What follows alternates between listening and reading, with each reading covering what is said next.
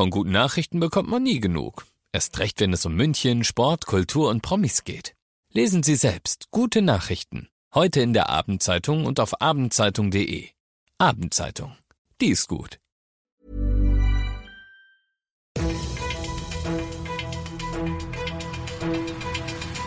95 5 Charivari, das München Briefing, Münchens erster Nachrichtenpodcast. Mit Ludwig Haas und diesen Themen. Mann packt in Mietwagen Waffe aus und Stadt startet Maßnahme weiße Ware. Herzlich willkommen zu einer neuen Ausgabe. Dieser Nachrichtenpodcast informiert dich täglich über alles, was du aus München wissen musst. Jeden Tag gibt es zum Feierabend in fünf Minuten von mir alles Wichtige aus unserer Stadt. Jederzeit als Podcast und jetzt auch, wie du es gewohnt bist, um 17 und 18 Uhr im Radio.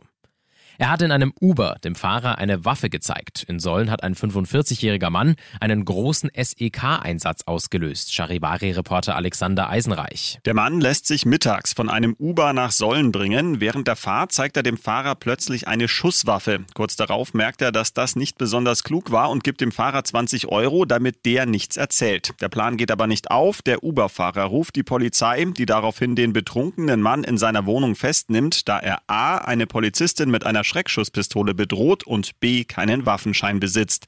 Gegen den Mann wird jetzt ermittelt. Aktuell sitzt er in der Psychiatrie. Die Stadt München hat ein Projekt mit dem wunderbar klingenden Namen Weiße Ware ins Leben gerufen. Es hat jedoch einen ernsteren Hintergrund. Immer weniger Münchnerinnen und Münchner können sich die steigenden Energiekosten noch leisten. Dem soll mit der Maßnahme ab sofort entgegengewirkt werden. Bedürftige, die bestimmte Kriterien erfüllen, zum Beispiel Bürgergeld oder Sozialhilfe beziehen, können bis zu zwei alte Haushaltsgeräte kostenlos gegen neue, energieeffizientere austauschen.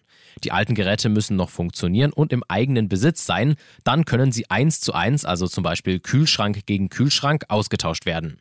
Der erste Schritt ist eine Anfrage. Ein Energieberater entscheidet dann über die Eignung.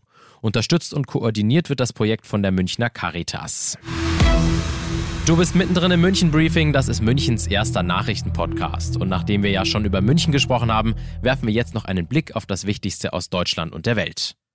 Bundesgesundheitsminister Karl Lauterbach hat der Idee einer Notaufnahmegebühr eine Absage erteilt. Es gebe aktuell intensive Beratungen über die Neustrukturierung der Notfallversorgung in Deutschland, sagte der SPD-Politiker. Über eine Gebühr werde aber nicht diskutiert. Charivari-Reporter Dirk Zeitler. Die Notaufnahmen in den deutschen Kliniken klagen über einen Patientenansturm. Oft sind dabei auch Menschen mit kleineren Beschwerden, die für den Chef der Kassenärztlichen Bundesvereinigung Gassen keinen Notfall darstellen.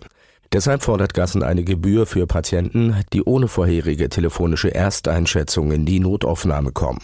Nicht nur Gesundheitsminister Lauterbach ist gegen eine solche Strafgebühr, sondern auch die Deutsche Stiftung Patientenschutz. Der Verband bestreitet einen massenhaften Missbrauch der Notaufnahmen. Legal kiffen, das soll in Deutschland noch in diesem Jahr möglich sein. Die geplante Cannabis-Legalisierung beschränkt sich aber auf den privaten Bereich und Vereine.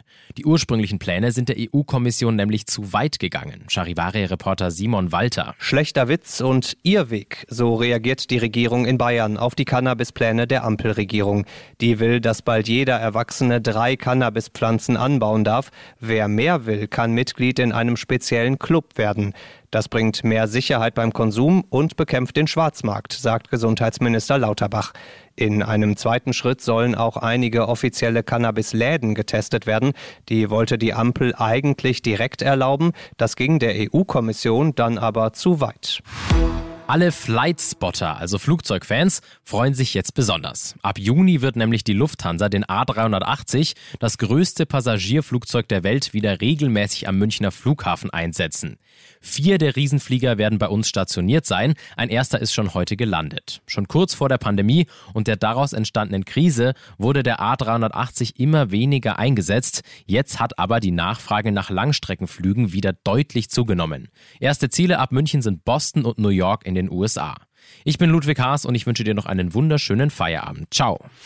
95.5 Charivari, das München Briefing, Münchens erster Nachrichtenpodcast. Die Themen des Tages aus München gibt es jeden Tag neu in diesem Podcast um 17 und 18 Uhr im Radio und überall da, wo es Podcasts gibt, sowie auf charivari.de.